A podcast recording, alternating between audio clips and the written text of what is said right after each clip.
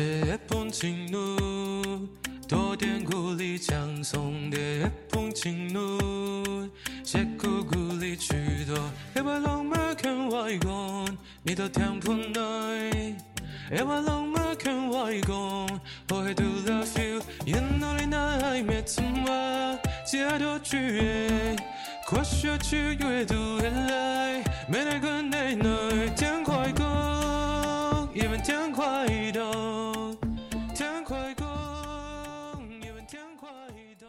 大家好，欢迎收听《回上海滩》，我是大明。我是阿九，我们在上海的录制现场，除了我们之外，还有一位大家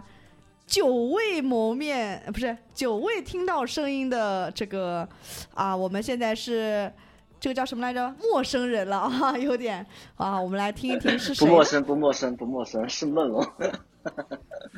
这孟个孟哥现在都已经不能称为孟哥了。久久不见，是去修炼了一下普通话，希望在录音当中有所改进啊。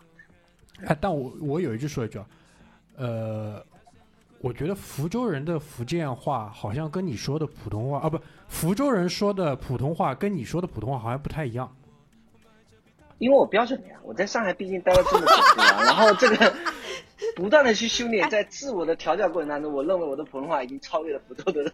这个这样。东北人都会觉得自己说的是标准的普通话的啊。对高低我整二我自自诩在这个福州当中的话，还是属于普通话 level 比较高的啊，就福州当中的东北人啊。行行行，我我觉得我觉得我几乎就要被你说服了，好吧？然后咱们这一期这个题目其实已经很清楚了啊，对，就是那个呃跟福州的整个游玩有关。然后呢，所以也是因为这样的一个原因。我们才能把这个梦龙再请出来，对吧？因为平时没有什么特别大的事情呢，我也不太好意思去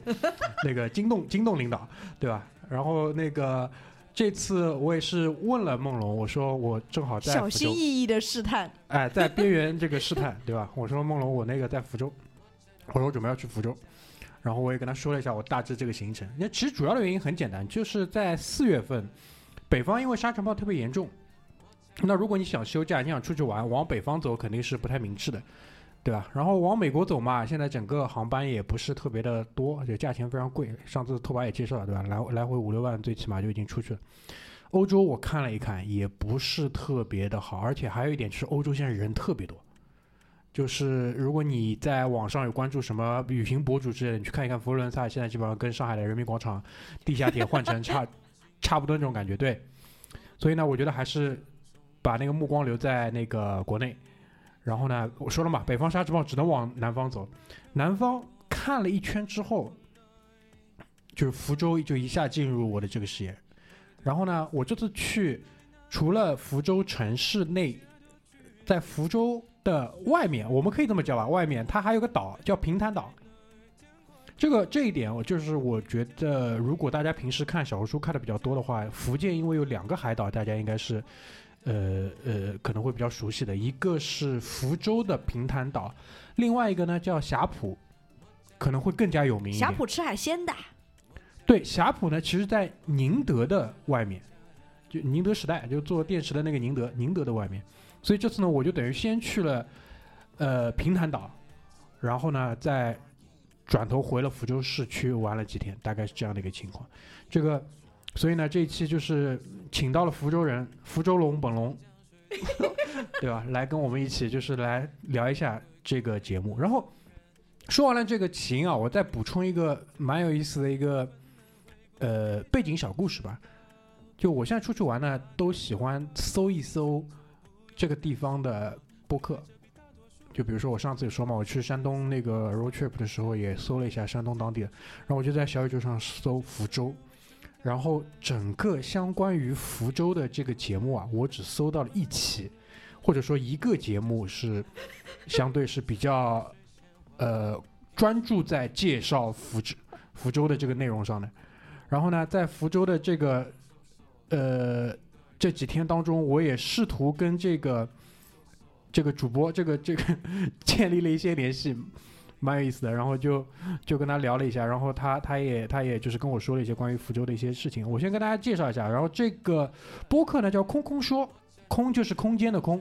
空空说。然后他那一期的节目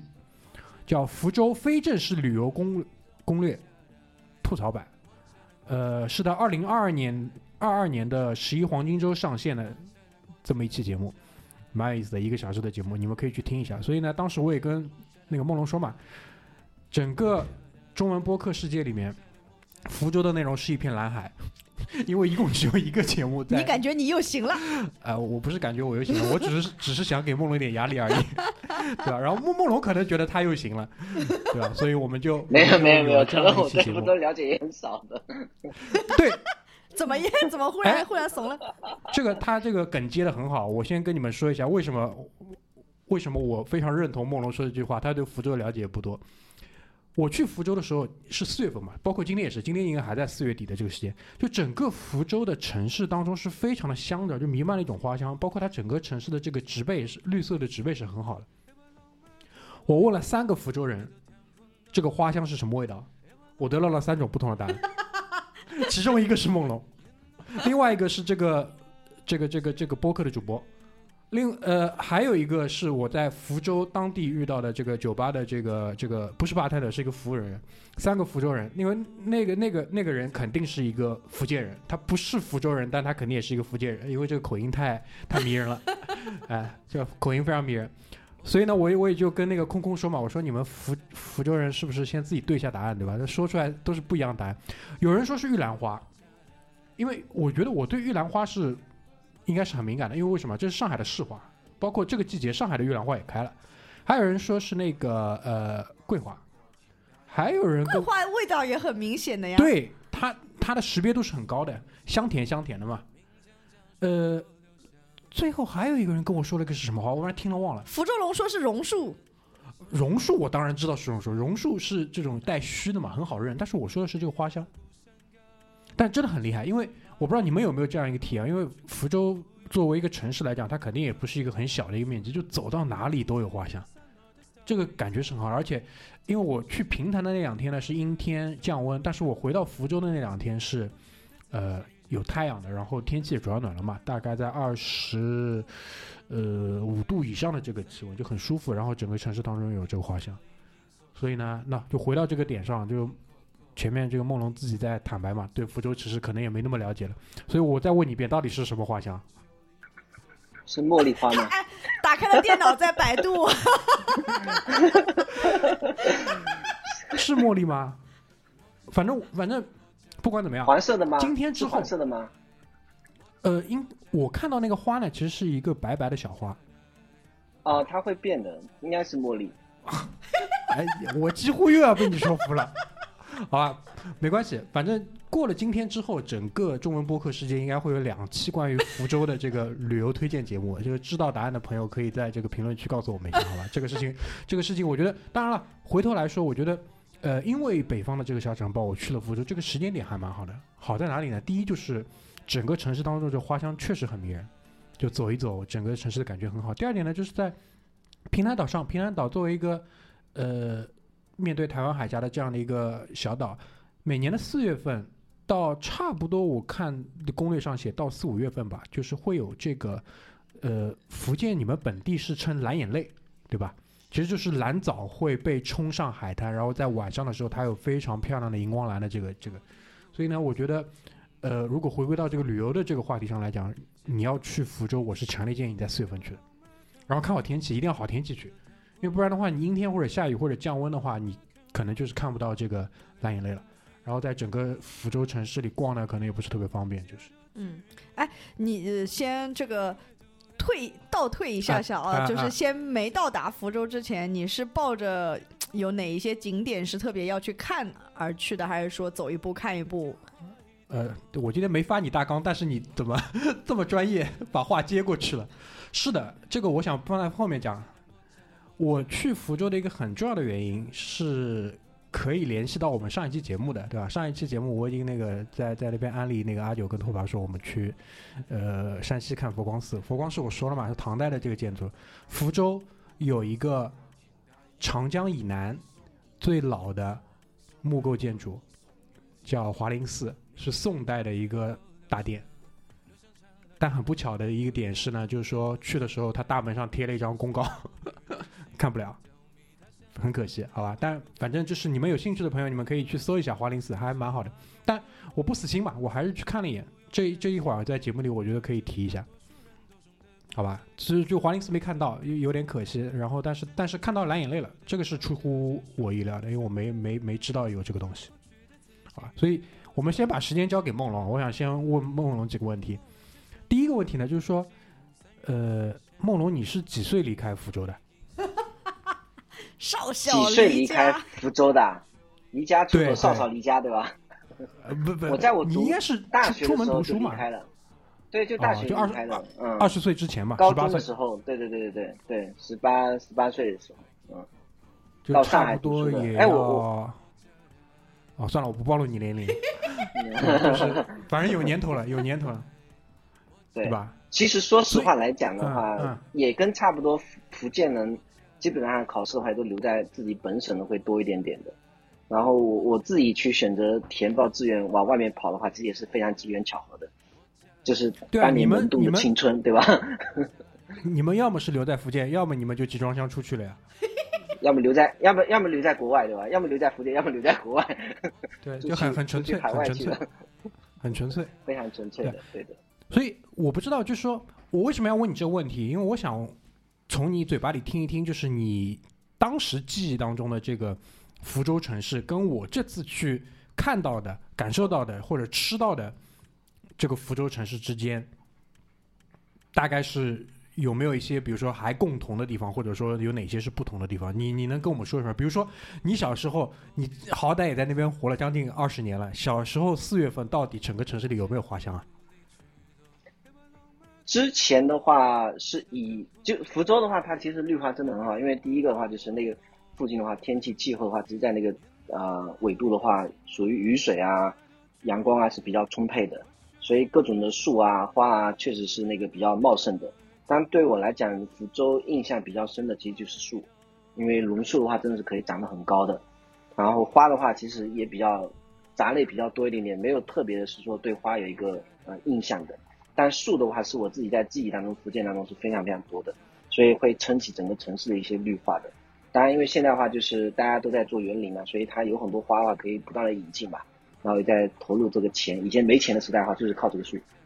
靠这个榕树撑起一片绿、绿色。阿九去过福州吗？木有哎，我跟我跟你介绍一下，就是说他们那边对于这种特别老的那种榕树的保护到了什么程度呢？就比如说一条双向四车道的这个路，它当中有棵大榕树，然后有一条车道在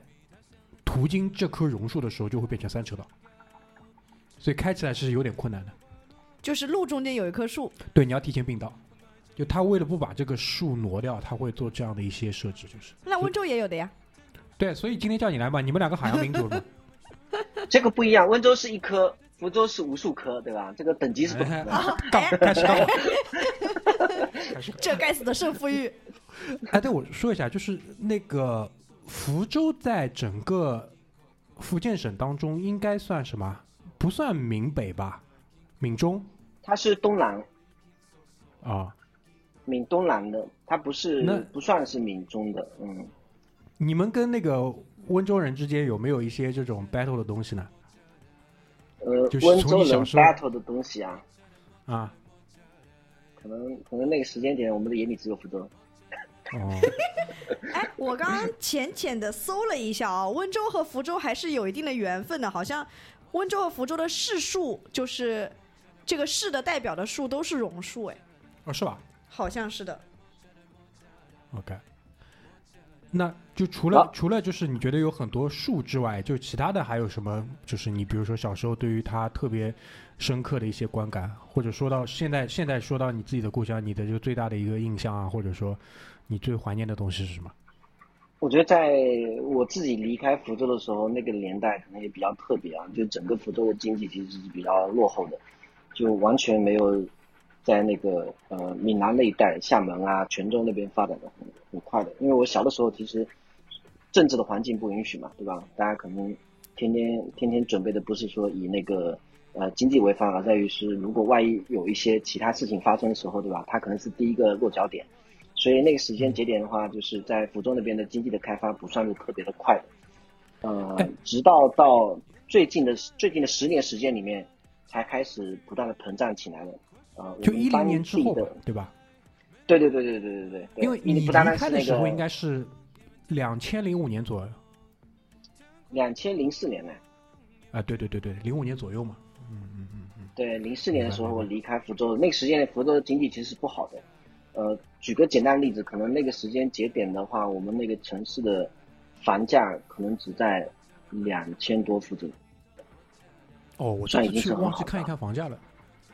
对的，其实是算一个骨子里没有留着温州人的血啊液。就本来就不是算一个算一个算一个非常好的啊，就是我我以前我还记得是我那个亲戚说，哎，我的福州市里面，然后啊福福清市里面，然后一套房子可能相对来讲比较老，但他一整个平方可能当时他自己托关系的话，差不多八百到一千一个平米啊，就很便宜啊很便宜的，因为整个经济的一个滞后，对的，然后整个我们那个市福清市的话，也就只有呃那个元龙开发区，才只有这个非常元湖元湖码头。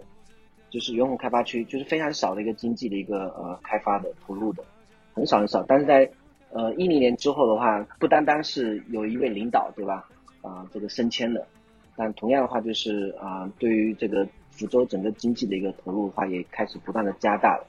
然后整个城市啊建设啊，然后区的一个扩张，然后在房地产的开发、经济的投入，包括平潭岛，其实也是在近几年才慢慢慢慢开始的，它桥也通过去了。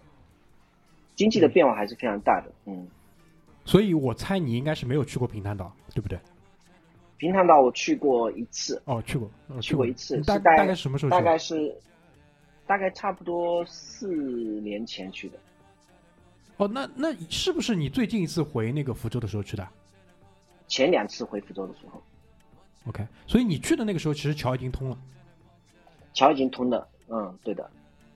对，哎，我我们就先来说一下这个平潭，我觉得这个这个小岛还有点意思，就跟我想象当中的不太一样。因为当然了，我最初的那些印象肯定全部是基于小红书啊，就是无论是霞浦还是平潭，就是它给人的这种感觉是，呃，就是至少他想营造出的这种感觉是这种避世的小岛的这种感觉。但现在呢，它其实你可以很明显的感觉到，它其实是要开发开发旅游的，然后所有的旅游配套，包括所有的呃，在上面的居民，特别是年轻人，很多就投入到了餐饮行业，或者说一些酒店啊或者旅游服务的这些行业。民宿、咖啡馆，对对对对对对，都很多。然后我觉得，呃，我也去到了平潭的几片海滩，就可以想象在气温比较好、阳光比较好的这个时候，呃，绝对可以玩。当然了，如果你要冲个浪之类的，我觉得可能有点挑战。但比如说你纯粹的就把它当做一个这个海滩游玩的话，那是一点问题都没有的。然后再加上呃整个的这个岛，因为它也不大，呃，我因为这次是自驾租车嘛，我有辆车，所以我跑了整个岛上的北线、南线，什么所所谓他们那些旅游线我都去看了。但我发现更多的年轻人，呃，你就你你可以明显感觉到他他们年龄很小，就二十岁出头，然后他们会在当地租那个电动的那个呃电瓶车。然后呢，就是整个的北线，它也会专门留出这个电瓶车道来给他们去开，这一点我觉得还蛮好的。其实可能啊，就目前它的整个旅游市场的这个定位的话，更多的是偏向于，呃，想去海岛玩，但是呢，它可能不能出境去，不能去东南亚的海岛，然后呢，他也不去海南岛的海岛，因为海南岛的海岛现在肯定是往那个高端这个路线在走，那么又要有比较好的海跟比较好的沙滩的话呢，可能我猜就是平潭跟那个霞浦可能会是这样的选择。然后这两个地方的吃的东西，我相信可能要比海南岛要好得多，因为具具体的那个福建菜，我觉得还是挺 OK 的。当然了，这两就平潭岛上，因为现在还没有特别高档的五星级酒店，就它有一些五星级级别的酒店，但其实跟那个所所谓的那些旅游度假村呢，差的肯定还是蛮蛮远的。所以大概是这样情况，因为包括我也跟梦龙聊嘛，梦龙梦龙原话是说怎么说来着？你是没有想到平潭会崛起，对吧？嗯，没有的。其实大家对平潭的认知的话，也就是因为小红书在不断的推，才会进入到公众的眼帘的。然后主要的话还是以那个蓝眼泪来去出名的，因为大家可能见到的比较少嘛，所以那个可能会不断的有人去网红打点的。它其实平潭岛开发真的很晚很晚的，以前的话我们真的是觉得那里是最穷的，因为到他那里的话就是一定要做桥的。你说到它的一个整个的风景可能保留的很淳很淳朴，原因是因为它就是当地可能就十年前的一个样子，很近很近的，都是石头房，然后没有任何其他的一些物质进去的，就是当年的一个样子，它可能也没有进行去拆旧，然后保留下来，而且整个当地岛民的话，生活当中的一些啊，就是起源的话，也是在陆续这几年当中的一个积累，不断的一点点去叠加进来的，所以他可能还没来得及把当地有一些以前的一些风格东西全部都拆旧掉了，有一些有一些东西你还是可以看得到，就是十年之前的一个样子是什么样的，然后在整个规划当中。对村子的话，就可能你真的是可以感到很破旧。然后到有一些规划里面的话，因为它其实接近于很多有成熟的一些海岛的一些建设，包括一些新的一个理念。那对于他来讲，其实就很顺利，就可以把这些拷贝过来。然后有很多的印象，比如说海边的骑车，对吧？然后感觉到你在一个落日的大桥下，对吧？然后拷贝很多的一些著名的景点的一个呃这个这个片段画面，然后通过这社交媒体不断的推广的。它其实依赖于网络的一些推广，把它知名度打开是非常非常那个呃非常靠重义重的。呃，以前如果在没有这个小红书各种直播或者博主的一个推的话，它根本就起不来的。但我觉得啊，就如果你真的去福州旅游的话，我我强烈还是建议你可以留个，我举个例子，比如说留个一天半，你可以在平潭岛上度过一晚上，然后再回到福州。因为我这次的这个行程的话，其实是下了这个长乐机场哦。多说一句，长乐机场现在也在造新的航站楼，因为下来的时候就特别明显，大兴土木。然后我是直接拿了车之后，先去到平潭岛上，然后在岛上待了两晚上之后，再回到福州市区的。然后前面梦磊提到嘛，就是他可能会通过社交网络的一个呃，就是捕捉瞬间式的这种景点画面，来给大家塑造一个平潭的印象。那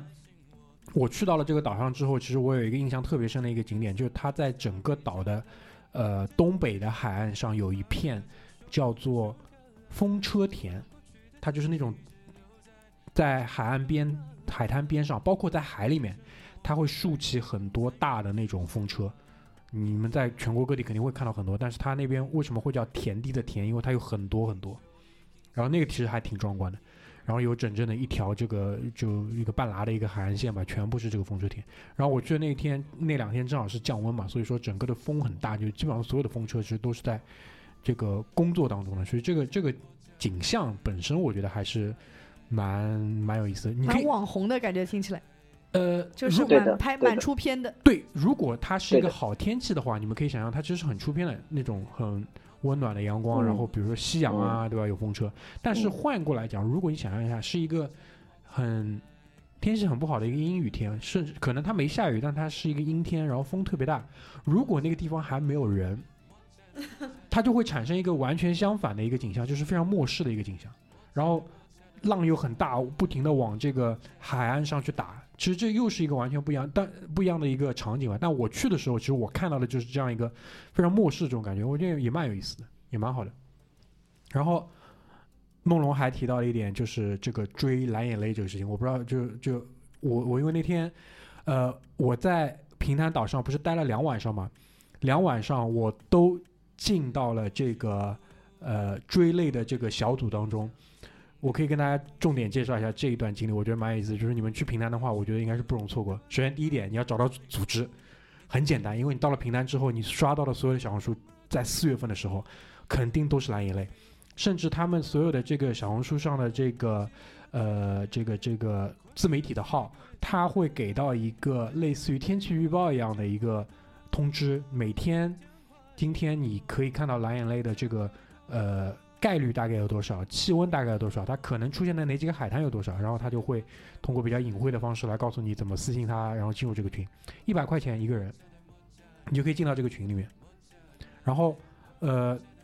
我第一天就进了这个群，然后他会告诉你七点半我们在哪里集合。如果你有车，你可以跟着他们的车后面开；如果你没有车呢，你可以坐他们的车跟他们一起去。然后一般来讲，一个晚上可能会去到两到三个呃他们摸排的这个可以观测的这个点。然后呢，他们在可以观测那个点，他们可能会有一些前期的一些人在那边先呃，先去那个探路，然后看到了，然后你们就一起去。然后呢，其实呃，如果你不希望通过这样的方式去追类，也有办法的。你可以通过一些 A P P 去看到平潭当晚的涨潮的这个时间，你就跟着那个涨潮的时间去来到海边。当然了，具体你要到哪个海滩可以看到，这个可能就不一定了。特别是在可能天气不太好的时候，所谓天气不太好，其实就是它的气温可能没有那么高的这些时候。如果气温相对比较高，比如说我离开后的那两天，可能晚上的气温也可以在二十五度左右的时候，那基本上整个的这个。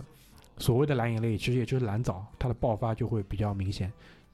然后我不知道，就是大家有没有看到过，就是听众你们有没有看到过这样的一个场景，就是如果一个海浪打过来，那个海浪是荧光蓝色的，你们可以去在小红书上搜一下“平潭蓝眼泪”，超多这样的视频。其实真的亲眼看到的话，还是挺震撼的。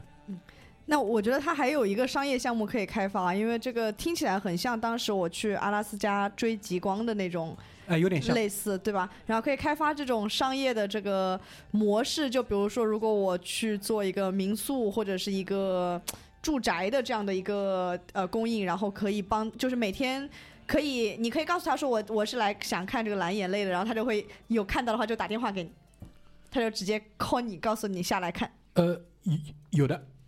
就你说的这种小民宿也有的，就就他在小民宿的门口，他就会写两个字是追泪，追蓝眼泪也会有。当然了，呃，因为整个岛上现在的这个民宿数量，如果你们上一些这个旅游平台，你可以去搜一下，其实还没有特别多，还没有特别多，有有几家，但没有。平台需要我们啊。呃，对，当然当然了，还有一点就是什么呢？就是这个岛其实你可以很明显的发现，它沿海岸的这些产业基本上都是跟旅游有关的，但在岛的这些中部，你看不到海的地方，其实很像，就是中国的所有的农村的那种感觉。然后，呃，包括就是在岛的中部，我也开车去逛了一圈嘛，就会特别多的教堂，土教堂，还蛮有意思。就是中式建筑结合那些教堂，有好多个在那边。呃，对，那一带的话，就是因为整个福建的话，就福州那一带。信奉这种天主教也比较多，然后教堂很多，基本上顶上都会直接立个十字架的。我家其实离那个平台还挺近的，我刚刚还就我我有以前，因为我老师以前小学呃初中老师也是平潭人，然后我大学里面有个室友的话也是平潭人，然后大概他的桥左转一下就可能到我们镇那边的。然后平潭的话，实际上的话，它在海边的话是按照新式的一个旅游的一个景点设置的。但你其实偶尔也可以看到它当地的一个建筑特色，就非常非常，就如果你去那个，呃，鼓浪屿的话，它可能是南洋风格的，但你到了平潭呢，就是它当地的条件建筑起来的一个啊，就是民民居也好，就全部都是以石头房为主的，连那个整个顶的话也都是用石头板来去盖起来的。对的，对的，对的，就非常非常多这种村落的一个村落的概念。但到了中间的话，其实实际上来讲的话，就像我刚刚说，因为它的资源的一个贫瘠嘛，就不是大家每个人都靠旅游行业嘛，对吧？然后所有的一些它的一个收入来源也可能是以自己外出为主的，所以对于那一边的话，它还没有完全复苏起来，你还是可以看到很多呃很多过往它可能当地人本身的一个生活的一个习惯，生生活的一些起居的一个样子。那那我很好奇，它有没有一种可能，就是为了在保留这种古色古香呢？呃，其实这个岛面积不算小的，有大量的这种空地，其实它是完全没有开发的。我说说说一句那个点呢，比如说在我住的那个地方附近会有一个国家森林公园，对吧？如果可以的话，比如说有大的这种集团，他愿意的话，他沿着这个森林公园，他再造一个大度假村，把高尔夫球场搞进去，这个情况就完全不一样了。就我随便举个例子啊，就是，当然就是呃，阿九问的那种小的这种。闽南的这种小农村的这种感觉，那肯定跟泉州的那种就是小的小的那种就是小渔村的那种感觉又不一样。它那个更多的可能还是真的就是有点偏向于务农的那种感觉，有一块小的田，它可能会种一点东西，类似于这种。嗯，那我们还是先回到这个追猎这件事情。我觉得就是因为我去的那两天，整个气温不是特别友好，所以我看到的这个蓝眼泪，我看到了，我两天晚上都看到了。但并不是那种，就是每一个海浪拍上来都会有很漂亮的荧光蓝的那种，就特别是，呃，第一天晚上，我们基本上只在一个很小的一个小的海港里面，大概那个小的海港里面，停了可能二十几艘小的船，就是捕鱼船，然后呢，嗯在渔船跟渔船之间可能会有一些小的水塘，然后那些水塘里面会有蓝藻，然后呢，你用脚去踩那个水塘，它就会有很漂亮的这个蓝色浮起来。那第二天晚上呢，就是我觉得不是很死心嘛，所以第二天晚上我又进组了，呃，去到了第一个这个他们发出来的一个海滩，是在靠北的一个海滩。我开车过去，因为我第二天我就没有跟着大部队走了，我自己开车过去。然后到了离那个海滩的这个定位点大概还有两公里的时候，我身后有两辆警用的摩托，就闪着那个红蓝的那个光，就超车超上去了。然后在我前面就停下来，然后警察就把路封掉了，然后说所有的车现在不能进去，你们全部要回头走。那呃，我就打电话给那个就是追类小组的这个小组长，他说里面可能因为车太多了，所以他就临时的实施的交通管制。但好在呢，就是我开进来的路上，大概退出去很快，两百米不到，我就知道有一个停车场，我就立即把车停在那个停车场，我就步行进去。然后，呃，停车场离海岸边大概是三公里不到的这个一个山路走进去，我就看到我往里走了大概五十米、六十米左右之后，山路嘛，你们都知道，就两车道。两车道的一根车道已经停满了车，所以就警察就上来去封车。然后我一路往里走，你想走了将近两公里的路，全部是车停满。然后呢，来到了一片悬崖边，然后你沿着那个台阶走下去，来到了海岸边上，看到了微弱的一点点，但所有人就是因为很多是游客，就已经兴奋到不行了。就是大概拍过来二十个浪，可能会有一个浪是带着这个蓝色的这个荧光闪烁的时候，那所有人都在欢呼，还蛮有意思。然后与此同时，还有大量的车在不停的涌入这个这个景点，所以你们可以想象，就是之前在海滩上把车停在警察的封锁线以内的那些人，当天晚上是不是能够开出去，其实都是有疑问的。所以呢，好在就是说，这时候群里嘛，就说追类的那个群里面就说他们已经发现了第二个点，然后我就迅速的离开了这个海岸，就又走了大概三公里，走出去拿了我的车，然后再去到了第二个这个海滩的时候，在第二个海滩就基本上就没什么人，那个整个海滩上可能加起来三十个人不到吧，而且是一个更加开阔的一个，直接就是停车场离海滩的这个路边。就直接可以看到这个海滩，而不是说需要有一个悬崖走下去的这样的一个地理环境。然后那边那可能十个浪里面可能会有一个浪是带着这个比较明显的那个蓝色荧光的这个蓝眼泪过来，所以那边大家就可能更加淡定一点。然后很多人飞无人机上去拍啊，然后呃立一个那个立一个那个三脚架，然后用延时摄影去拍，就会更多一些。然后这个时候就是在群里，我就看到所有的群友还被困在那个警察的那个封锁线里面，所以在平潭，我觉得追泪这件事情本身，可能跟你看到那个蓝眼泪海滩打上来的那种感觉同等有趣。两追就两个晚上，然后你跟着群里的这个路线，然后一个海滩一个海滩去找，然后基本上啊，就是一个海滩到另外一个海滩，如果说你是要。呃，一个海滩在南，一个海滩在北的话，其实单程的这个路程是半个小时左右开车，其实还是有点距离。所以一般来讲，比如说涨潮可能都是在九点左右，你可能要追到半夜十二点左右，可能会看到就是你自己比较满意的这样的一个结果。所以对于就是有兴趣去玩的这个伙伴，我是强烈安利四月份如果你们去的话，一定要跟一下这个团去看一看，还蛮有意思的。你当当天的那个群里面大概有多少个人？呃，首先他肯定有不止一个群，就是有不不同的就是。你参与的那个群，我参与那个群二十个人，二十个人，一个人一百块钱，一个晚上两千块钱。你温州哇人哦！你温州人，温州人的这个 DNA 跳动了，温州的 DNA 跳动了，蛮有意思的。而且就是他那个他那个群组也是一个就是平潭当地的一个男孩子嘛，就年龄看上去不大，然后他到了一个地方他就开直播。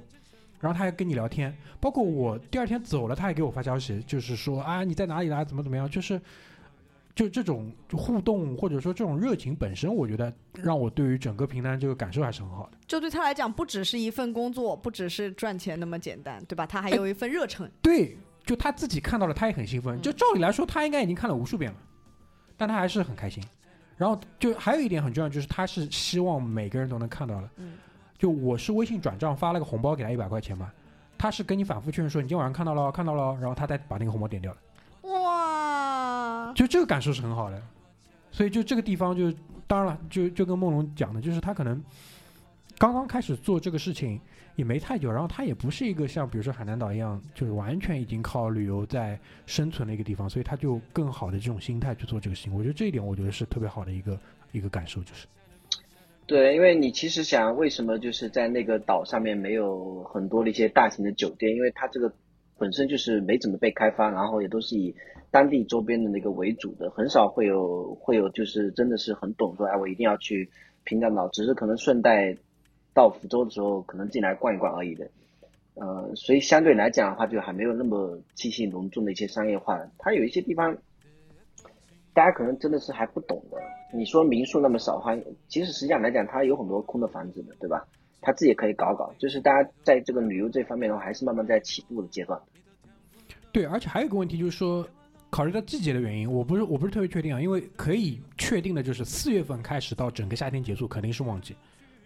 那嗯，就是过了这段时间之后，就一年当中还有一半的这个时间，这个岛上是不是继续可以做旅游？这我不是很确定。就是比如说你在整个福州冬天最冷的时候大概几度？最冷的时候啊，也只有个位数啊。对啊，所以这个这个对于这个岛栏上来讲，可能就会相对比较吃力一点。就比如说在冬天冷的时候，他如果能够搞一些其他的一些产业，或者会展啊或者其他那些，你也要想一想，就是我们。九月到十一月之间是有台风的，对对夸张的，风很大，台风对吧？然后这个也有一些禁渔期的。对，就包括你讲的那个石头垒起来的这个事情，我觉得跟台风可能有点关系，因为每次台风刮完过来之后，嗯，都需要快速的再把这个房子垒起来，所以就所有的石头手边能用的全部垒起来。啊，对的，因为石头嘛最牢固嘛，对吧？所以他选的这个材质是有原因的。按照那当时啊。现在当然，因为那个水泥啊、什么钢筋啊、什么也比较牢固了嘛。嗯，对的。所以我觉得，嗯，关于平台嘛，差不多就是这样的一些信息。就总体的这个，我感受还是，所以你还是很推荐的，对不对？对，如如果你要去福州，我觉得你肯定是要去这个地方的。然后就目前来，我在那边待的那几天，包括在福州市内，我观察了一下，就是呃，游客的主要的客群。就像梦龙前面讲的，可能周边省份会比较多一点，就广东人肯定是有的，然后浙江人肯定有，有有几个很明显的浙江口音在那边，然后你在全国各地玩，其实你都可以遇到一个群体，就是上海的四零五零，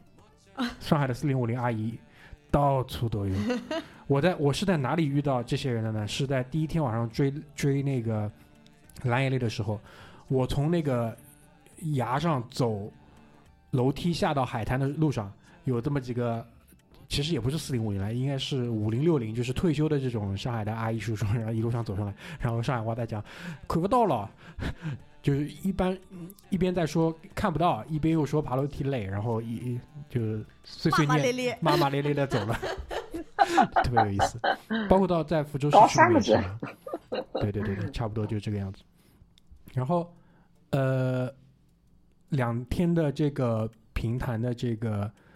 活动结束了之后，我就从平潭开车进了福州市区。然后你想，我是从南往北进到那个福州的这个市区，然后呃，就比较严谨的来讲，其实福州的整个市区的话，应该是有两条江穿过。我这样讲对不对，木龙？就闽江的什么南港、闽江的北港，我就等于说，先经过的是这个闽江的南港的那个河岸，就那个河岸夸张到什么程度？就是给给到人的这个感受有点像，比如说，就我们在布拉格看到那种大河，然后大河两岸的那种欧式的房子，也有点像佛罗伦萨老桥的那种感觉。那有没有可能是那种就是海外归来的华侨建的？有有对，有可能是这个样子，因为整个的这个。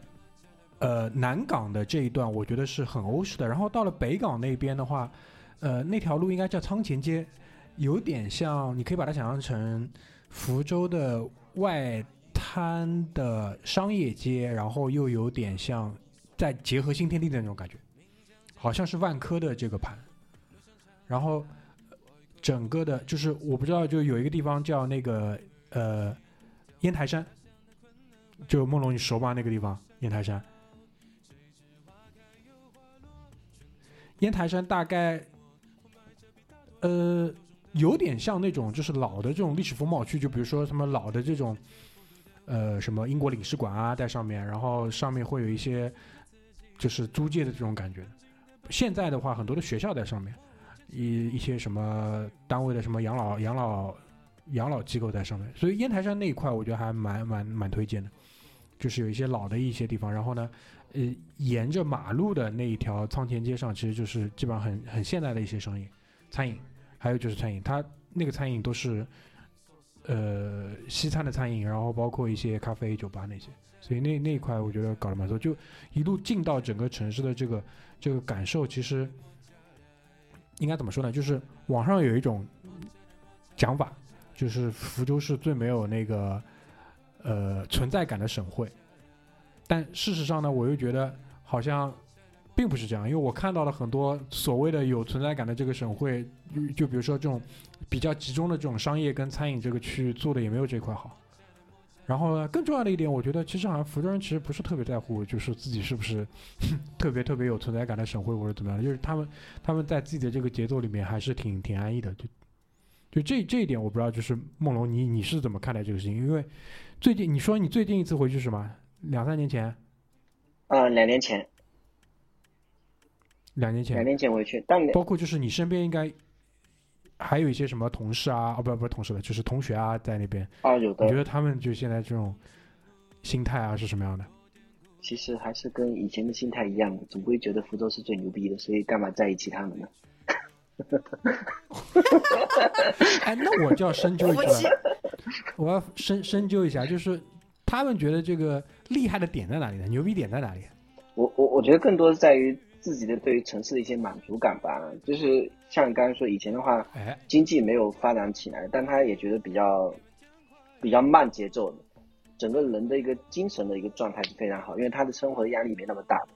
对吧？然后你也不用去面对这种经济的膨胀化，自我也得不断的去体验，所以他相对来讲，整个生活上的压力也比较低一点的。然后整个城市的话，绿化啊，对吧？然后整个呃这种。空气啊，环境啊，也都是非常舒适的。然后在这种慢节奏情况下，你就有办法能够去深耕它的一些这个饮食文化。所以整个福州的话，也算是闽菜的一个发源地吧，对吧？就是闽菜是属于一个非常八大菜系之一嘛。然后整个福建的话，小吃的话非常非常的多的，啊，不管是鱼啊，那个扁肉也好啊。然后还有鱼丸也好啊，也有一些炸的些油饼啊，蛤蜊捞化，对，非常非常多。锅边糊啊，就这种小吃类的话，你在路边可能你都可以找到很多很多，而且还是都非常入味的。这个我觉得整个城市的话，就是幸福感很好的。哎，这你说到这个事情，我想起来一件事情，嗯，就我在福州的这个开车的这个当中，我听了忘了是哪个播客，反正他们讲到一个问题，就是杭州跟北京是那个。呃，美食沙漠。杭州是的，北京没听没有听说。杭州是大家公认的美食沙漠。北京也是美食沙漠。点在哪里呢？点在呢，就是梦龙前面提到一句，就是说，并不是说你在这个城市，你花了大价钱可以吃到这个世界上，比如说最好的日料，吃到最好的意大利菜、法餐，怎么怎么样，而是说，这两个城市当中没有像梦龙提到那些，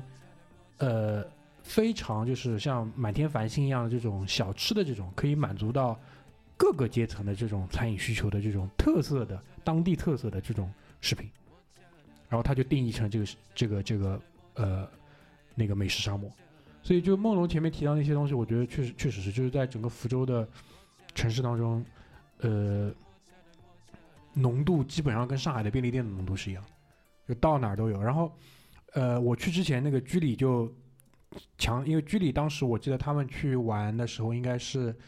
泉州跟福州，还有可能还有那个莆田吧，他们可能是一起玩的。然后他他就提到了一个捞化，然后包括网上也是，网上其实会有一个比较有名的一个捞化，他们的这个定义是说在二十七中对面，还不是二十七中对面。然后我就当时我就没记住，我就直接在我住的那个地方附近找了一家捞化去吃，然后那家捞化叫那个。呃，古街捞化就古代的古街道的街，古街捞化，然后就好吃到我去吃了两次。我走之前的那天晚上又去吃了一次，然后好玩的地方就是在于第二第二次去吃吃完了之后，我往回走的时候，看到了二七中，就我我并不是有意去找那家捞化，但其实我吃的就是那家捞化。哦，对妙啊！对，然后怎么会看到那个二七中呢？因为二七中旁边，因为晚上嘛，然后路灯也不是很亮。二七中旁边有一个闽王府，因为福建他们那边，我估计是当地的这个，这个应该也不能叫神话信仰吧，可能是这种宗祠信仰当中有一个闽王，对吧？就是可能闽闽嘛，就是那个地区的那个闽王，然后他有一个祠堂，闽王祠，是属于一个差不多省级的这种文文保单位，然后在这个很漂亮的这个闽王祠，我到时候在推送里面可以帮你们放一张闽王祠的这个门口照片，旁边就是好像所谓的那个二七中，应该是二七中，然后二七中的那个传达室的门口还有一副对联，大意上写的是。闽王府旁边的这个莘莘学子，然后这个闽王府里面估计还有一棵古榕树，古榕树下的什么，呃，类似于这种福州的好青年，类似这种，就有一副这样的对联。然后我一看那个校门口那个牌子写二七中，反正这个我觉得还蛮有意思的。然后，呃，捞化这个是真的蛮好吃的。我知道了，这个现在把名字起的这么优雅，叫捞化，真的是以前就叫杂烩摊面，啊，真的啊、你不叫捞化的。就是捞化这个词，你听你听到过吗？就是说我没小时候我没听过捞化，所以突然间听到话，我还在哎我说是不是先跟你不在福确认一下，我们说的？是一个东西。我先跟你确认一下，我们说的是不是一个东西？就是它里面可以加面条，也可以加那个面线，嗯然后呢，你可以选各种，比如说什么海蛎子啊、黄喉啊，对啊各种各样的东西，然后加进去，它很快，它给你烫一烫，然后就可以出餐了。对啊，就是海鲜面嘛，对吧？然后也是呃杂烩汤面嘛对对你也要讲海鲜面，嗯我觉得也是。杂烩汤面嘛，然后它里面的面条的话，其实是如果好一点的面条是用自己的呃就是大米，然后去磨成糊，然后是现做出来，然后非非常的光滑跟 Q 的。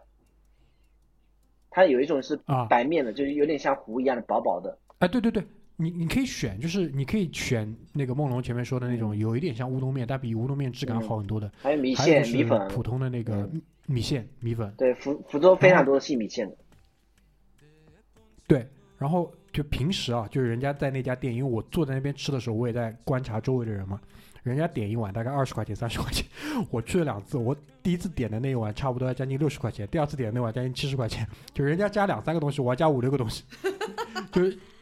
就心态很很差，知道吧？就一次性要全部吃完。然后印象最深，我点了一个东西，应该是猪骨髓，就就我我我的想象那个东西肯定不是脆的，但它是脆的。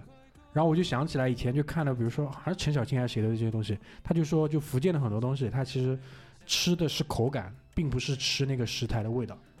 但那个口感哈，你你可以想象一下，它就比如说黄喉，黄喉肯定是吃口感，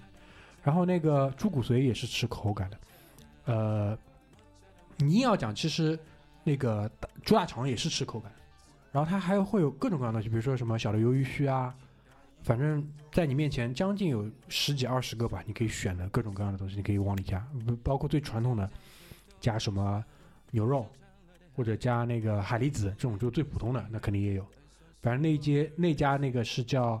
呃古街古街捞化，这个蛮推荐的。我一直以为捞化是就是那种生鱼片，就是新加坡的对吧鱼生啊那种。新加也有捞鱼生的，也有，也有，也有，也有的鱼片也有的。啊，然后我看了一下，好像是十九中，不是二十九中，对不起，是十九中，嗯十九中对面，确实是就是还蛮近的一个地方。然后，呃，那家捞化附近就是福州一个还蛮大的一个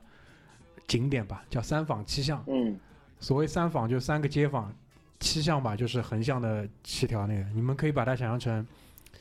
呃，天之坊，营造的比较好的对田字坊，但就是比最最鼎盛时期的田字坊还要规划的好一点。就业态，它里面的那些商户啊，包括晚上的一些街边的那个街头艺人的那些乐队的表演啊，就所有的那些东西都要搞得更加 fancy 一点。然后在三坊七巷的周边，基本上就像新天地那种，有很多比较现代酒吧，包括我一会儿跟大家推荐一下，就是在福州喝的一家酒吧还还还蛮不错的。对所以呢，我我比较建议是这样，就是说，比如说你晚饭可以先吃一个呃量比较足的东西，因为我一个人去嘛，所以我捞话肯定就当晚饭吃的，量比较足。比如说你点菜的那种闽菜，吃完饭呢，夜间的三三坊七巷逛一圈，然后呢，酒吧因为都在三坊七巷周围，然后你就等于把三坊七巷逛完消消食，顺便去喝个酒。对，然后说到这个就是，就关于酒吧，就是为什么会跟这个前面我提到的那个播客空空说的那个主播联系上，因为就是他在节目里提到了什么什么呃，他认为福州排名第一的这个酒吧，我就很想问他，就是福州排名第一的酒吧到底是什么，我就给他留言了。其实，在我去的这个飞机上，我听他们节目是听着睡着了，但这句话我记住了，所以我所以我就问他了。然后我回来的路上，我又把他的节目全部听了一遍，然后跟我自己在福州玩的这个经历去对了一对，所以就是这样的一个前后验证的一样关系，还蛮意思蛮有意思。然后节目里我也说一说，就我去的那一家那个呃，就号称福州排名第一的酒吧，就在三坊七巷的这个整个街区的一个边角上。你们在大众点评上肯定都是可以搜得到的。然后它叫那个呃 Cruise Bar，就是那个英文单词就线索的复数，对，C L U E S，然后 bar，呃，是一个调酒吧，当然也有 whisky。呃，它的那个调酒的水平的话，我觉得公平的来说啊，就巨富长的平均水平，还可以的，还可以的。优势是在哪里呢？酒便宜。对，因为你作为就是对福州来讲嘛，可能在当地来讲，这样一杯酒就是差不多，我没记错的话，一百块钱以内一杯吧，对吧？然后差不多也跟上海这么贵啊？没有啊，你巨富长现在没有没有这么便宜的酒了，已经。啊，是吗？真的好久真的，你你肯定你你可能 你可能很久没去了。我举个例子啊，那个山崎的一九二三那边一杯的话，大概在一百三十块钱以内，还是便宜的，还是便宜的。对，然后它的这个酒吧呢，它其实是一个酒应该怎么讲，就是酒品的这样的一个一个管理的一个大牌子下面的一个连锁店吧。它那个大的牌子叫福酒影院，就福州的福，喝酒的酒，餐饮的饮，院子的院。它下面还有一家酒吧，我觉得就是我路过了。这个其实跟我吃捞化，回头发现它是十九中那个对面的故事是一模一样的。那个酒吧叫拉拉 L A 拉 Balance 一八零六。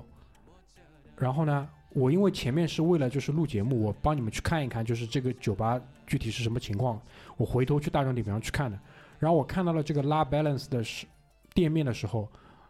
它的这个店面是什么样子呢？就是说，它门口有两面玻璃的橱窗，然后里面是非常精致的这个呃英式的这个雨伞，有一个很很很蠢的一个电影叫什么《王牌》。Kingsman 对对对，就是那个，就是门口那个跟那是一模一样的。然后我就是去三坊七巷的路上，就是消食嘛，走路我路过了那个店，我觉得还很漂亮，我还拍了两张那个那个那个雨伞的那个照片。然后我回头去看那个大众点评的时候，发现其实就是就是那一家。哦，其实有点像是那种隐藏酒吧嘛。对对对对，有点像那种就是隐藏酒吧这种感觉。所以你可以看到，就在福州，它可以搞这么漂亮的这个蛮精致的。陈列的这个店面啊，嗯，对吧？然可以后，可以。所以福州人民，你说他到底在不在乎？人家说这是最没有存在感的省会，我觉得不 care，真的不 care。你这种这种酒，或者说这种陈列，你放在上海，基本上也是属于第一流的这种大家会去打卡的这样的一个地方。酒不差的，酒真的就还是不差的，东西又好吃，季节又好，然后四月份还很香，对吧？就就很棒，我觉得还是挺棒的一个地方。谢谢，有被种草到。哎，对对对，当然，因为当然就还有一点就是，任何出去玩的时候，就是你要让这个地方觉得很棒，最重要的就是降低预期嘛，对吧？所以我去的时候其实是唯一的预期就是我前面提到我要去看华林寺的，但华林寺没看到，所以呢，作为补偿，就是其他所有的东西，我觉得都还是很不错的。对三坊七巷其实也是那我们问问这个曾经的当地人吧。啊，那个梦龙有什么有什么推荐吗？说实话啊，在我那个年代还能够去福建福州逛的时候，三坊七巷在哪里我也不知道。对，那个时候就是三坊七巷可能还不是一个被规划出来的景点，你说的是可能一片古迹。你说的是，就是它其实实际上来讲，应该是差不多在呃零九年，可能可能我在那个上海读大学那个期间，他开始做这个整整整装的，所以他也是在近几年，可能因为疫情的原因，然后大家陆陆续续可能只能在国内逛的时候，然后大家关注度越来越高，然后不断的有去那个旅游的时候会抛出来。哦，你看到为什么人气再加了笔钱投入了。对他加钱投，然后你为什么看到福州就是那个地方人很多？原因因为你看到其他地方其实也挺少，有这种风格的一些建筑，它聚集在一起，所以它有很多一些，比如说小文艺啊、小东西啊，他都会往那个周边去去堆的。然后它还比较靠近那个西湖公园，西湖公园算是一个福州当地比较休闲的一个公园的，这也是比较知名久的啊，所以它其实两者之间也比较啊我问定也会一个问题啊嗯，你说。西湖公园里面有没有相亲角？没有，你不知道对吧？我不知道，但应该没有。因为因 为因为我去了西湖公园，因为我也去了西湖公园。嗯为什么呢？因为整个福建的省博，它改了新的那个馆址之后，就是放在西湖公园的当中，就是相当于就是湖当中的这个很漂亮的一个位置。嗯，然后那个整个西湖公园，我觉得就是像梦龙说的，就是等于给到整个福州市民的一个这样休闲的一个地方。嗯那我觉得这个地方，就如果你放在其他城市的话，就是当地 local 的这个人比较多，然后势必就会有一个相亲角，还蛮适合在那里有的。大爷大妈在那里但是呢就是根据知道了啊。啊，对，但我觉得就是根据你们就是这个这个怎么说，就是闽南或者你们的这些风格，应该不会去到就是外面的这种怎么说呢，开放的市场上去做这样的一个相亲活动吧。你们更多的可能，比如说宗族里面就对吧，或者说相熟的这些里面就已经内部消化掉了。对对对，可能只能在西湖公园约个会而已，他不会去那边摆个地摊做个相亲角，这个倒不大会有的。因为基本上的话，如果真的要去相亲的话，都是呃之间的一个关系都已经介绍好，就是拖来拖去，拖来拖去，不会摆个大的一个摊面，就不会进入公开市场。不会不会进入公哎，开市场。我搜了一下，有个叫鱼山嗯，鱼山的地方，听说有一个很著名的相亲角，哪个鱼啊？鱼市的鱼就是干沟鱼。干沟鱼啊，嗯，嗯，看来是没有涉猎这个相亲市场啊，没有没有我这个一般性的话都是属于自己那个底下买卖的，不进入公共市场的。但黑市交易。对，但反正就是西湖公园，因为我觉得你去到福州应该肯定都会去到，因为呃，如果一定要去一下就是福建省博的话，这个地方是呃逃不掉的。当然了，就说也说到这个福建省博了，因为我你们也知道，我最近的一个小目标就是打卡全国所有的这个呃省博嘛。那到了到也到了福州，肯定还是要去省博，但福建省博确实这个拉了，拉垮了。一般般，因为没东西，这个没东西。我觉得，对，主要是没东西。当然了，没东西，呃，倒也不是说福州这个地方就真的没东西，因为，呃，作为城市来讲的话，福州其实还是很早的，对吧？就是包括就有有华林寺，你看这个宋代的木构可以保留下来，它其实还是很早的，但可能还是当地的这个。呃，你也可以讲，可能保护的会比较好，因为所有现在国内的这个政策其实是不会去做这种主动的开发的。就我说地下的东西啊，对吧？地下除非就是被盗了，那做一些强制性的开发，那才会有东西陆续的出来。再加上，其实梦龙也提到，就是可能就福州市内的一些大型土木的这些事情也是相对比较少，对吧？那可能会遇到就是，呃，就可能就不太会遇到再挖出新东西来，因为呃。梦龙因为现在在南京嘛，南京现在在做新的五号线，在造新的五号线的时候又挖出新的东西来了，就类似于这种情况会比较多一点。但福州没有，所以会造成它整个就省博里面确实会东西比较少。所以我给大家建议呢，就是如果你不是特别的有时间，可以不去。如果你不去这个省博的话，你可以把更多的时间，比如说留在呃古岭，可以，当然去古岭就要开车，可以去古岭上去转一转，涌泉寺啊这些地方可以去看一看。呃，福州的这个寺院还是挺多的，然后。嗯，可能跟中国北方那些寺院看古建筑啊，或者说看庙里的那些塑像啊、泥塑啊，不太一样。它更多的真的就是宗教场所，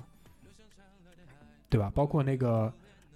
福州市内最大的，呃，或者说应该最辉煌的吧，西禅古寺。呃，在西昌古寺旁边好像就是福州大学，然后对面应该是万象城，就是整个的那一片的那个商圈也还是挺热闹的，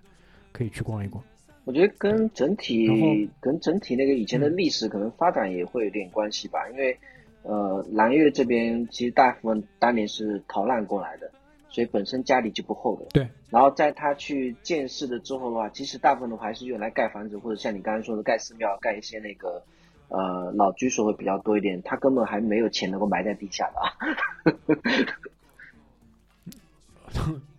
好吧。我我这次在福州，其实寺院看的比较潦草。我说实话，就基本上就是走马观花下，因为毕竟这些寺院确实也是，呃，太那个怎么说呢？就是，呃，就是真的是寺院本身功能会更强大一点，所以我就基本上就走马观花看一看。嗯。但我比较认真的去看了几个教堂，当然了，我我也给你介绍了嘛。就比如说，嗯，在福州大家都会。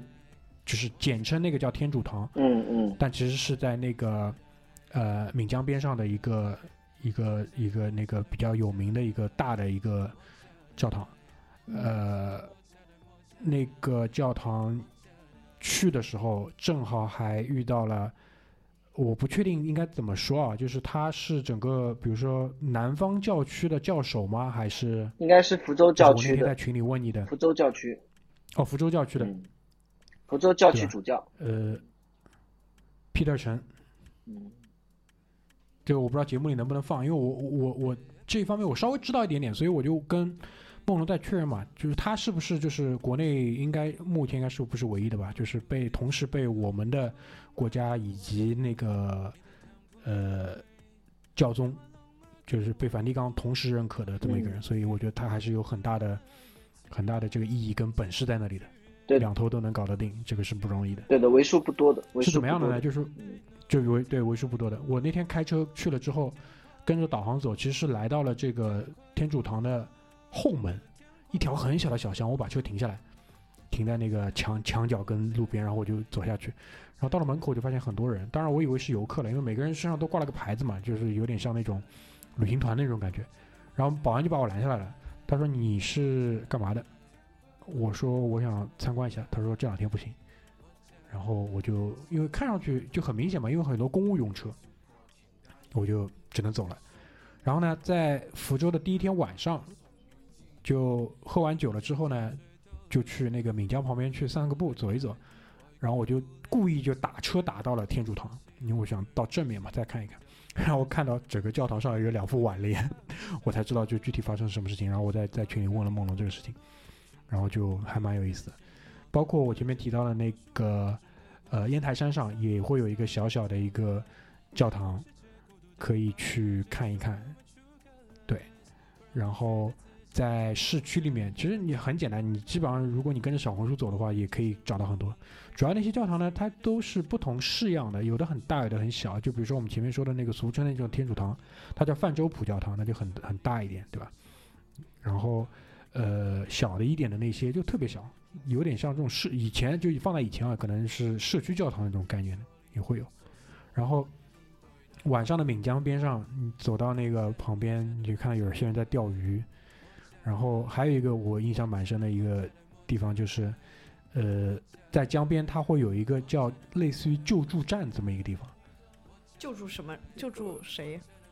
我的理解应该是救助落水的人的那些救助。哦，因为晚上你想那个时候已经晚上九点半十点左右了，那边显然还是属于在工作的一个状态。然后呢，当然了，他们所谓的工作就是几个人坐在那边，福建人嘛，喝茶嘛，饮茶嘛。然后在他们饮茶的那张小桌子旁边，有一些就是很古旧的健身器械，卧推架之类的。就就就你要去下水能够救人，势必你的身体是要很好的，就这种很很古早的，现练啊，现场练。就很古早，就很古早那种感觉。因为这种这种团体就带有很强的这种民间色彩的，它不是这种就是我举个例子，因为你在上海，如果同样的这个事情是什么样的观感呢？海狮救援，对吧呃，？那你说的高级了，我的意思可能就是那种小区保安那种感觉了。他是可能雇了一些外来的务工的一些人，他去专门做这个事情。但是在福州，在闽江边上，你看到那个东西是很显然是非常的本地的，然后是自发的。然后你你能想象吗？就是河岸，就是防汛堤旁边，他们搭了一个棚，然后呢有一排那个呃类似于健身房里的这个更衣柜，然后他们搭了个小桌子，然后几个人在那边翘着二郎腿就喝茶，然后也不说话的。然后在他们那张桌子顶上就吊了一个灯泡，然后旁边就是卧推架，几个都不能叫中年人吧，看上去肯定就是六十岁左右那些人。然后旁边有很多的救生圈。那我的我猜想，所谓的这个救助站，应该是跟救助落水的人应该是有关系，因为考虑到下面就是有人在那边钓鱼的，大概是这个样。所以就整个你可以想象吗？就结合前面说的那些东西，整个福州的这个观感是这个样子的。大家也不太不太很就是感觉很亲切。对他也不太不是很 care 啊，外面的人是怎么看他们，大概就是这种感受，还还还蛮有意思的。所以你我我不认为就是要把它看作是一个这个这个旅游城市。当然了，就是如果你在那边有认识的人，他可以带带你去到一些更加本地的一些地方，无论是吃啊、喝啊，或者是玩，可能会更有一些。因为我我我能接触到的玩的东西，基本上还是比较呃泛泛的，你也不知道当地人，特别当地年轻人具体在玩什么东西，没看到，嗯，都没看到。我觉得我觉得蛮好的，因为现在很多的这个城市被所谓的网红化，或者是在极力的推旅游，什么长沙啊、武汉啊，嗯就已经有点，我觉得有点过分商业化了。嗯，像像这种比较比较亲切的这种，就是有点邻家城市的这种感觉，是有被种草到的。呃，你你讲到邻家，那当然我知道你说的这个邻家是邻居家，但正好说到邻家嘛，整个福州姓林的还蛮厉害的。你 真的有没有点有点硬？呃 转场转的有点硬。因为我不知道你知不知道，林则徐是福州的，然后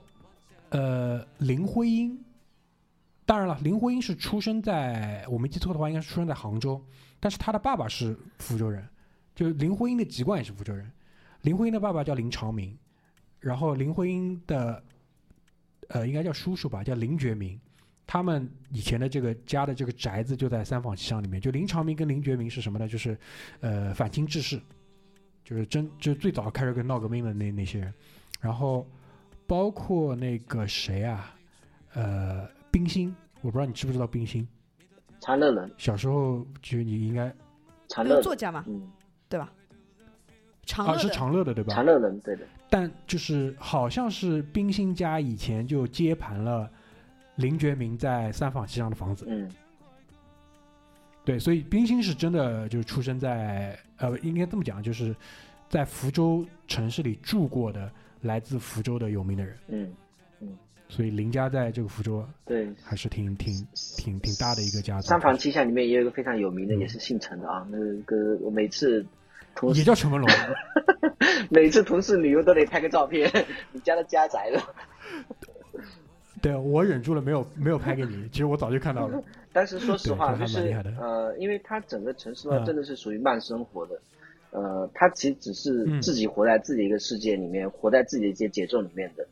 呃，他也愿意去能够把自己的一个整个气性啊什么调节下来，不会像这个快节奏啊什么的，或者说我一定要膨胀到哪个程度，把自己打标成是一个旅游的城市。其实他就是能够把这个旅游建成是每一个市民当中能够去享受的一个这个生活方式而已。所以他在这一块的话，其实看的也对对，很淡的。这尺度尺度蛮好。对的，对的，他并没有刻意的说我要去怎么样去弄好的，只是说因为有一些现在的话，目前的网红或者大家抖音用的多一点点，所以它的整个曝光度在某一个某一个 moment 被放大去看了而已。嗯嗯，这就很像学霸，就是我没有在认真复习，然后 做出来效果还不错。确实确实就是看你看你想要在那边得到什么东西嘛，嗯就是，呃，那还是那句话嘛，就唯一的遗憾就是那个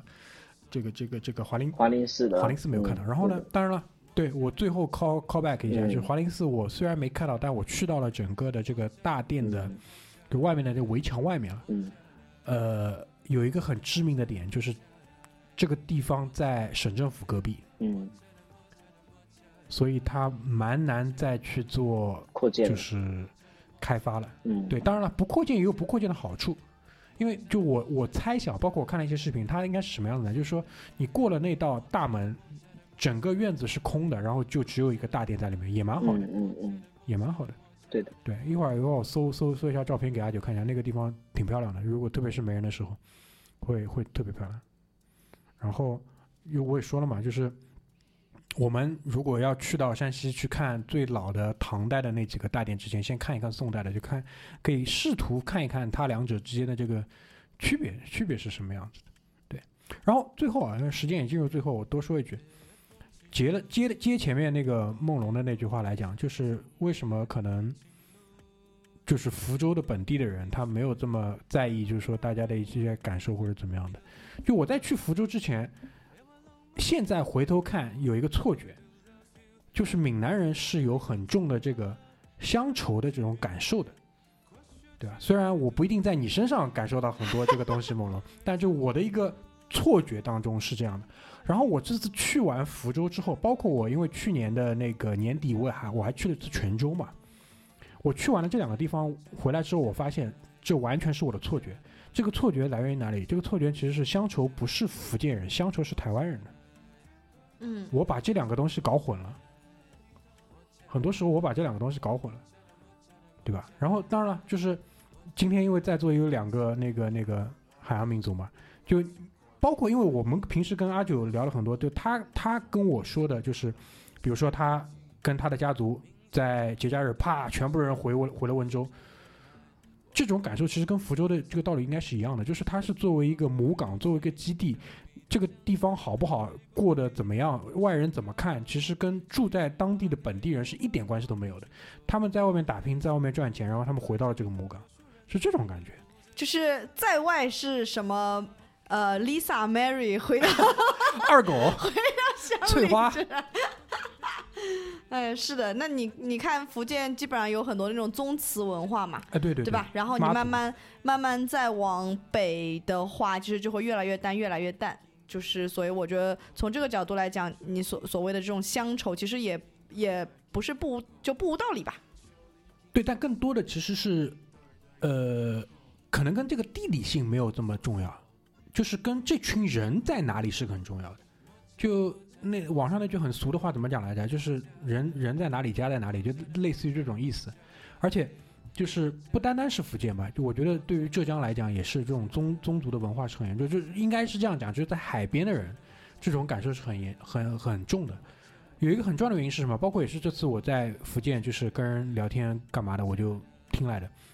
我觉得蛮有道理的。他们他们的说法是这样的，就是说，无论是当初最早的出海打鱼也好，或者说出海做生意下南洋去哪里，对吧？风险是很大的，极有可能是回不来的。而且出去的一般都是青壮的男性。那如果说你出去了回不来了之后，你家里如果上有老下有小的话，其实肯定就是靠你整个宗族的其他人来帮你把这些在原本你就是比如说村里啊，或者在整个宗族家族里的人去照顾好，然后去帮他们去生存下去。所以这就是为什么他们之间的这种绑定是这么强的，对吧？包括呃，再举个例子，那个这次去追那个蓝眼泪嘛，第一天晚上我是跟着大部队一起走，那个集合点是一个便利店，那个便利店它上面就写了嘛，它是便利店，它是可以买彩票，然后居然还有两个字叫金融，然后我就拍下来，我就问梦龙，我说你这个金融是不是就是福建的民间借贷？梦龙给的我这个答复呢，可能是就是只借熟人的，对吧？这个其实也是跟这个宗族啊，跟这个其实是有很大的一个关系的。嗯，其实更我我自己个人觉得，就是在那一边的人啊，可能他自己的精神是有一定的一个归宿的。呃，像刚刚大米也讲到，就是因为老早之前的话，他可能需要去打鱼，对吧？那就是你都不知道你有没有机会再回来的，所以很多的话就是内心里面他会有一个寄托，寄托是在于你在陆地上的人等待你自己的亲人回来，可能在海上呢也像我能不能盼到回到自己的家里面去的，所以这也是为什么造成他自己的一些宗教的一个信仰非常的多样多元化一点点，只要他自己能找到精神的寄托的一个神一个角色，他可能都是自己能够 believe 相信的，对吧？你会看到他可能连自己的家可能不一定很好，但他的教堂一定盖的最好的。我们家那边。每个村有一个教堂，每一个村，对吧？嗯，可能每个小地方你走的一个，走个一公里范围内也会有一些小小一些可能有这种类似这种祭祭奠的地方，不管用什么样的一个方式的。然后你再大到就是他们在城市里面去享受自己的一个物质世界跟精神，他可能会更偏向于精神世界会更丰富多一点。怎么样能够让自己很放松？怎么样让自己很休闲？不用太在意别人家的看法。可能我自己活得能不能好？我的精神世界享受不享受？我自己能不能很宽松？可能它是最主要的一个方式去过自己的日子的，就整个变得是非常的以自我一个精神上面的一个享受为主的，就有一定的一个寄托吧。对我那个最近听了那个就是那个博物志的那个婉莹，他不是做了那个泉州旅游的那个实时的那个播客嘛？他后来还不停的在做一些更新，他就提到那个他去到那个泉州的小渔村里面，就是在那边的很多的妇女。特别是年纪大的一些妇女，她可能一天会有半天的时间是花在这个，呃，祠堂里面，或者是花在这个庙里面。就很多时候，他对于他来讲，他去烧香拜佛，并不是因为一个，比如说真正的信仰的原因，他更多的其实就是一个自己跟自己相处，或者说自己跟有一个假定对象的一个沟通，排解自己的一些情绪啊，或者怎么样的一个空间。所以我觉得，就是我们在看待，特别是看待我觉得福建人的这个信仰的问题上。不能只是把它看作，呃，比如说宗教迷信啊这些东西，更多的可能还是要从，比如说它的这个呃海洋民族的这个生产力啊或者生产关系当中去看到它有一些非常非常具有怎么说呢，就本地特色或者说因地制宜的一些需求，只不过它这个需求的这个表现形式是以这样的一个外壳去表现的，对吧？它可以是妈祖，可以是基督，对吧？也可以是菩萨。观音，任何的东西，好吧。所以我觉得今天至少我准备的这些内容都已经差不多了。梦龙，你要不要说一些什么，帮我们结个尾吧？老板说两句，最后简单说两句，为自己的家乡代言，对吧？嗯，我觉得每一个城市有每个城市的一个生活的方式嘛，然后作为我们自己。呃，福州人的话，我们选择自己的生活，能够让自己整个就是过得更轻松、更自然一点点，就是一个好的一个生活。那当然，对于大家来讲的话，可能你也会有你自己的生活方式，对吧？呃，欢迎来到福州去感受一下我们的生活。我觉得啊，这里我真忍不住要说一句，我作为一个上海人，我现在极其厌恶我们自己的生活方式。我觉得全国各地。除了可能那些，比如说跟上海差不多那些城市以外，任何一个地方的人生活方式，我觉得都比我们好。别人碗里的总是香的。哎，对你这句话又是 又要几乎又要说服我了。心态摆摆平，跟自己和解，对吧？对。然后哎，说到这个，去这次去完那个福州之后，我回来路上我还跟阿舅讲，我们这个闽北跟浙南是有一条线可以连起来的，好吧？到时候我们把温州。串上也去瓯江旁边，是叫瓯江对吧？也去瓯江旁边感受一下，到底是一个怎么样的一个风情？哟，温州这两年开发的可好了，好吧？走啊，走起啊，二线城市了已经是 这样的。好的，好的，好的。OK，那咱们今天这期福州就先到这边，谢谢大家，拜拜，拜拜，拜了个拜，拜拜。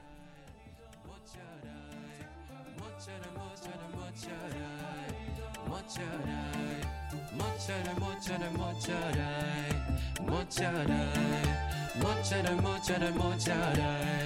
莫加代，莫加代，莫加代，莫加代，莫加代，莫加代，莫加代，莫加代，莫加代。